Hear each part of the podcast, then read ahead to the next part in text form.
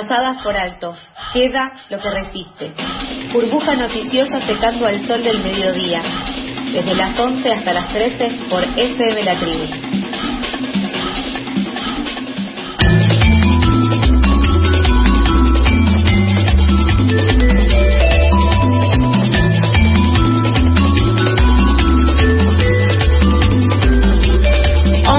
42 de la mañana seguimos al aire de FM La Tribu. Hoy es 28 de septiembre del 2021, es el Día de Acción Global en América Latina y el Caribe por el aborto legal. Van a haber distintas actividades, se está convocando a un panuelazo y a otras convocatorias justamente por el 28S. Eh, este es el primer 28 de septiembre con aborto legal en el país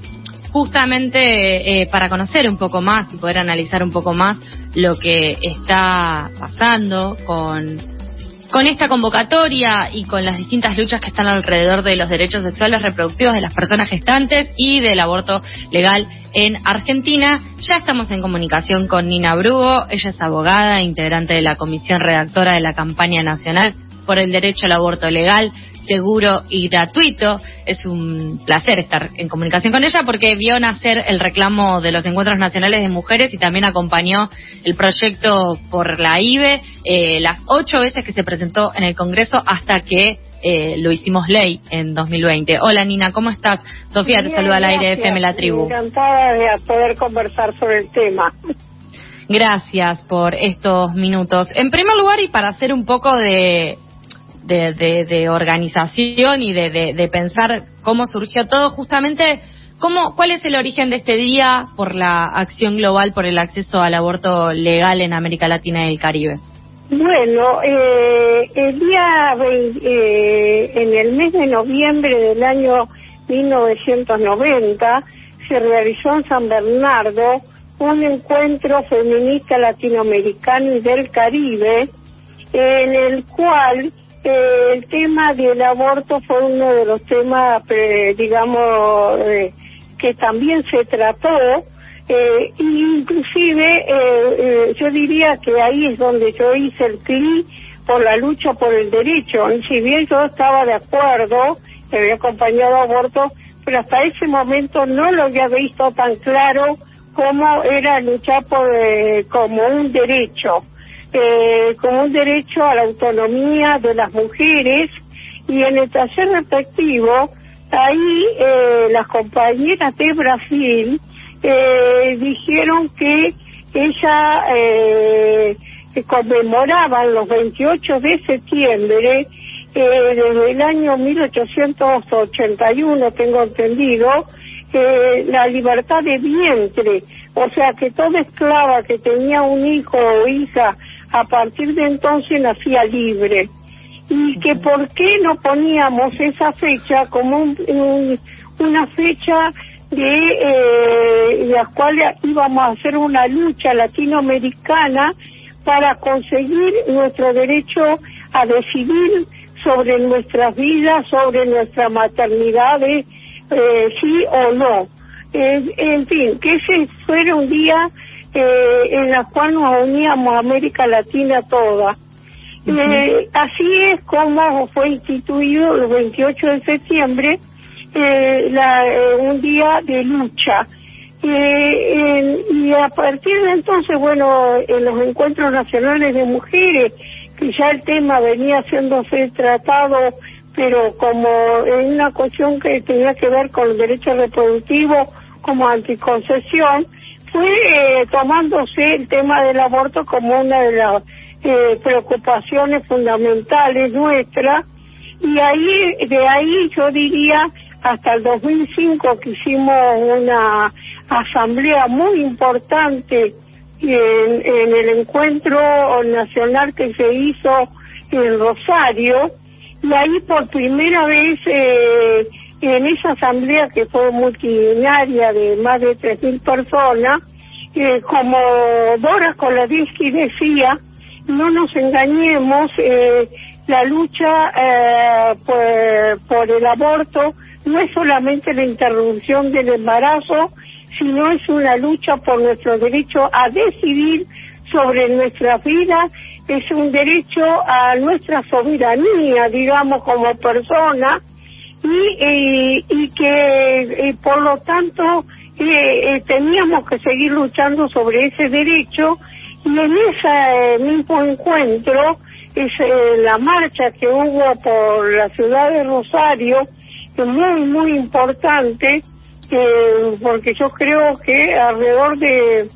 eh, más de 10.000, 15.000, entre 10.000 y 12.000 pues, mujeres participaron. Por primera vez se repartió eh, el pañuelo verde, pero ahí decía anticoncepción. Todavía no estaba conformada la campaña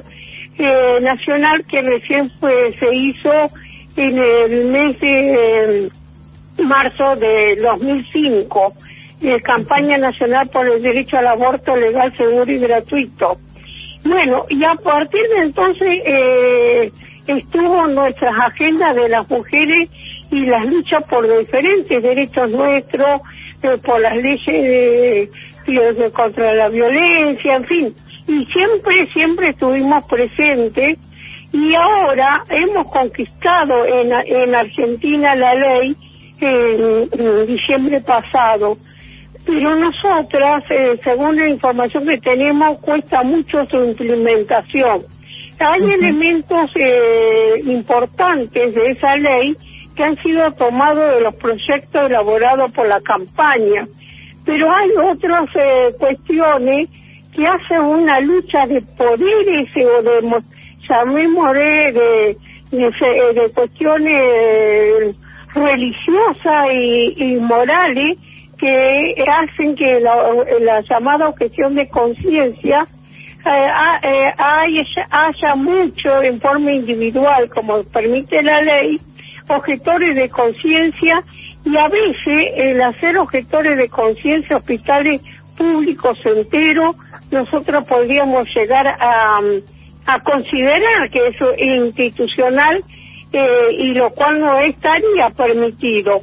En fin, todo eso hace que nosotros también salgamos a la calle junto con todas las hermanas latinoamericanas para eh, luchar porque la implementación de nuestra ley sea tal como la ley lo dice no que busquen recoveco como sucede en varias provincias para no cumplirla.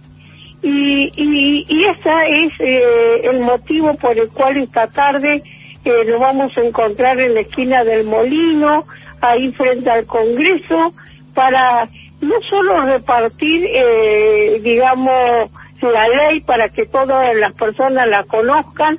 sino eh, para reafirmar que estamos atentas a la implementación. Por eso la campaña continúa y en el último plenario nacional que hicimos justamente la semana pasada,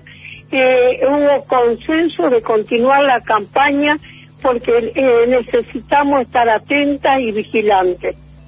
Nina, sin duda, toda esta reconstrucción que haces, en donde también eh, planteas el inicio de la campaña, está plagada por eh, organización colectiva, por encuentros, por marchas, por asambleas, por espacios colectivos de pensar y de poner el cuerpo eh, justamente para seguir levantando esta lucha. Y sin dudas el 30 de diciembre de 2020, hace casi un año, cuando querramos acordar ya se cumple un año, se conquistó la ley 27.610 de interrupción voluntaria del embarazo que en cierto punto se convirtió en un faro para muchos países pero que también no, no implica ningún lugar de llegada. Por eso se sigue en esta lucha con, con respecto a, a la implementación, a la correcta implementación. Hemos visto a lo largo de este tiempo de la aprobación de la ley para acá algunas noticias, algunos fallos judiciales que impiden la correcta aplicación o la criminalización también de quienes trabajan para garantizar este derecho, como fue el caso de la médica de Salta que estuvo detenida eh, hace algunas semanas. ¿Qué análisis se hacen de la campaña de esta implementación tan irregular de la ley? ¿Con qué obstáculos se siguen encontrando eh, la campaña en los distintos puntos del país para justamente garantizar eh, esta ampliación de derechos para personas gestantes? Bueno, primero que todo, existen en la ley dos artículos referidos a la objeción de conciencia Y esa objeción de conciencia, si en un hospital público todos los médicos de ese hospital que, tienen que ser los que están inmediatamente, digamos, implicados eh, en la interrupción del embarazo, que llegan a, eh, se consideran objetores de conciencia, yo diría que ese hospital público está haciendo, de hecho, una objeción de conciencia institucional que la ley no lo permite. Entonces ya veremos nosotras qué acciones o qué hacer, porque decir que la ley inconstitucional, como bien dijiste, eh, ya eh, la justicia lo ha rechazado de plano. Y nosotras tendremos que ver qué pasa. Y eh, una cosa que es alarmante, por ejemplo, en la ciudad de Santa Fe, que está el Hospital Iturraspe y el Cuyen, los dos más grandes hospitales, dice que todos son objetores de conciencia. Y no nos olvidemos que en ese hospital, yo diría, asesinaron a, Ana María Acevedo, porque la trataron en su cáncer de mandíbula con aspirina como su madre a mí me lo dijo en forma personal. Eh, eh, para frente a los dolores que tenía porque estaba embarazada y tenía miedo de afectar, eh, en vez de interrumpir el embarazo y hacer el tratamiento para salvar su vida, continuaron y, ella perdió, la, por supuesto el bebé murió, no nació ningún bebé porque fue un feto, digamos, prematuro, que no vivió nada más que unas horas y, y, ella falleció también después. Entonces, eso, en ese hospital me contaban unas abogadas de allí de Santa Fe, al entrar en los primeros meses, ahora lo han sacado parece, había un cartelito que decía, acá somos todos pro vida. Eh, entonces, de la, se puede decir que de la puerta al portero estaba echando a una persona que iba a, a solicitar. Es cierto que estamos en medio de una pandemia, pero eso no implica eh, una atención a la información y además dentro de las 14 semanas se hace eh, medicamentoso y no necesita ninguna internación y nada por el estilo. O sea, sí, también el caso de... El director les ha prometido que va a poner algunos médicos que no sean objetores, pero eso hay que estar ahí mirándolo. Sí, tampoco no están tan lejos de la situación de que, que muchas veces se piensan que, que, que las leyes o que las distintas herramientas se, se piensan o se hacen para la, la desde, desde capital y para la correcta aplicación en, en, capital, pero digamos, Santa Fe no estamos tan lejos de acá y también es una provincia que al mismo tiempo que pasa esto, en una ciudad tan importante como la capital, pasa también que producen misoprostol de, de, de forma pública. Entonces también se presentan esas contradicciones entre las distintas eh, esferas y herramientas, instituciones que tienen que garantizar eh, esta ley. Los otros días escuchaba a unas compañeras de misiones y es espantoso, porque en realidad que prácticamente eh, municipios enteros son eh, objetores de conciencia en la práctica, digamos, que no tienen que todos eh, los hospitales o los centros de salud, todos objetores de conciencia, y no hablemos si es eh, una isla, o sea, pasado el plazo de las 14 semanas, porque ahí en la ciudad de Misiones, que existiría un solo hospital que atiende, no lo pueden hacer, no tienen los medios para hacerlo y tienen que trasladarlo a otras provincias. Y ese traslado, cuando es de hospital público, mujeres que no tienen suficientes medios económicos, eh, es solventado por las compañeras o por las propias mujeres pobres. Y, y además, acá llego a Capital, las obras sociales grandes no están garantizando. Y no me y no me digan que ahí no tienen los medios para hacerlo. Y hay un artículo específico para ella y dicen que de buena fe lo tienen que contrastar eh, tienen que buscar quien lo haga si ellos tienen todos objetores de conciencia como son eh, en, la, en muchos de los eh, de las prepagas. Entonces evidentemente eh, hay un incumplimiento también acá en Capital, que nosotros estamos atentas también a ver qué eh, cuestiones podrá hacerse, porque lo que pasa es que es una lucha de poderes. Eh, se considera la objeción de conciencia como la libertad de conciencia que está en la Constitución y que nada tiene que ver. Una cosa es la libertad de pensamiento y de cátedra, otra cosa es la libertad periodística y otra cosa es, eh, eh, es la conciencia sobre mi propio cuerpo, como podría ser un testigo de Jehová, o por ejemplo, en, en la fuerza de seguridad, digamos, la policía, no puede entrar una persona si dice que no va a usar un arma porque nunca mataría a nadie, porque no va a usar el arma, no es admitido. Bueno, que esos médicos que están objetores son por, eh, por sus cuestiones personales, que busquen, eh, que busquen como los países escandinavos, que busquen otra especialidad en medicina, porque la realidad es esa, es una lucha de poderes, de, de querer imponer lo que ellos sienten al otro, porque es la mujer la que está decidiendo, y el medicamentoso eh, es la mujer la que toma la pastilla, como pasó con la médica de Salta. Dice, eh, ¿cómo, pueden decir que yo la obligué a abortar si le daba la pastilla y ella la que, la que tenía que tomar? Es ella la, la responsable, la persona. Dice esto puede meterse el médico ahí. ¿eh?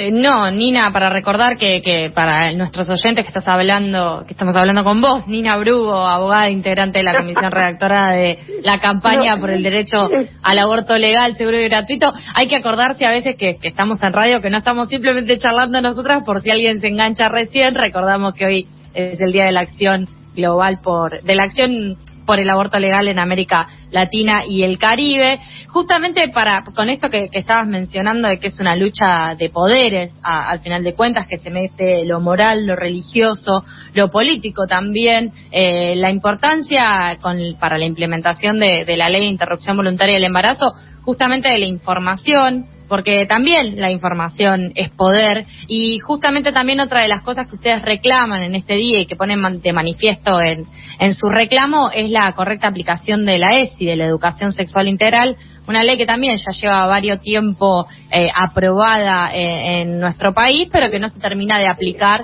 en eh, todas las escuelas. Y ahora, una de las cosas que yo voy a rescatar de esta ley importante es que a raíz que desde el año 2006 la educación sexual integral, esa ley no se cumple, nosotras tuvimos que ponerla eh, para cumplimiento efectivo en la ley del aborto también. O sea, es una ley heterogénea porque tiene cuestiones penales, civiles, eh, y habla, por ejemplo, la cuestión de la educación. Está eh, de acuerdo a un país federal, está a la aprobación de las provincias. Y hay provincias como la de Tucumán que todavía no ha adherido esa ley, a esa ley. Y entonces, pero ahora con esta ley que es de orden público nacional, como es un código civil también, eh, que es una sistematización de leyes nacionales que deben ser cumplidas y lo dice expresamente la ley obligatoria. Entonces ahora no van a poder eh, zafar de hacer cumplir la ley de educación sexual integral. Y acá en la ciudad de Buenos Aires tampoco se cumple porque los colegios privados también tienen que hacerlo. Eh, Nina, nos estamos quedando sin tiempo, pero última pregunta, última cosa que quiero charlar con vos es que el eslogan de este año eh, es luchar por nuestros derechos, nos hace libres, justamente de este 28 de septiembre. Hemos visto en los últimos en los últimos tiempos que, que, sobre todo en la campaña electoral, que el concepto de libertad muchas veces se, se lo arrogan algunas expresiones que, que de libres no tienen no tienen mucho, digamos, incluso fue apropiado por expresiones de, de, más de, derecha, digamos, en la cuestión política de esta última campaña electoral. Justamente desde, desde la campaña por el aborto legal, seguro y gratuito, eh, esta campaña y esta organización que vienen llevando adelante hace tanto tiempo, ¿cómo definen, cómo se reapropian de este concepto eh, de libertad? Bueno, yo lo que creo, y esto seguimos nosotras este, profundizándolo, es el, el derecho a decidir, yo llamaría.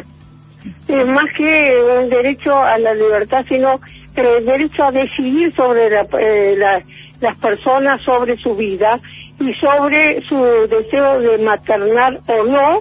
y el cumplimiento de las leyes que, que así lo disponen. Y, y nosotras, bueno, el eslogan nuevo que estamos eh, tratando de elaborar, porque estamos usando todavía el pañuelo viejo que dice eh, aborto legal para no morir y ahora deberíamos decir aborto legal para cumplir o algo así. Veremos cómo será, eh, cómo lo iremos elaborando. Esto es eh, una campaña integrada por muchísimas eh, organizaciones y, y, bueno, y en conjunto sacaremos algún eslogan,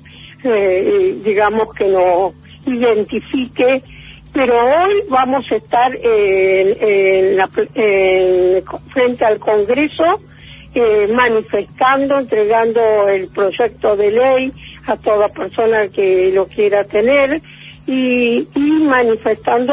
nuestro deseo del real cumplimiento de la ley eh, sin eh, eh, escabullirse nadie por la tangente, digamos, ¿no? Nina, te agradecemos un montón, entonces nos vamos a ver hoy. que haya sido claro para las oyentes. ¿Cómo? Espero que haya sido clara mis explicaciones. Sí, sí, más que claro, nos encantó hablar con, con vos, me encantó, me encantó a mí personalmente, siempre es un gusto eh, charlar y escucharte, sobre todo por, por toda tu trayectoria también en esta lucha y bueno, nos encontramos seguramente esta tarde en el Congreso, te mando un fuerte abrazo y seguiremos en comunicación pronto acá por FM La Tribu. Bueno, muchas gracias, gracias a ustedes. Pasaba, hasta luego. Nina, hasta luego. Pasaba Nina Brugo, abogada, integrante de la comisión redactora de la campaña nacional por el derecho al aborto legal, seguro y gratuito. Ella, eh, luchadora, histórica, militante, vio nacer el reclamo en los encuentros nacionales de mujeres, acompañó el proyecto las ocho veces que se presentó en el Congreso hasta que se aprobó y hoy, en un nuevo día de acción global por el acceso al aborto legal en América Latina y el Caribe, seguimos exigiendo educación sexual para decidir anticonceptivos para no abortar y, como decía Nina, aborto legal para cumplir, para que se cumpla en todo el territorio nacional. Pasadas por alto. Pura energía antes que te pegue la modorra del mediodía. Por FM La Tribu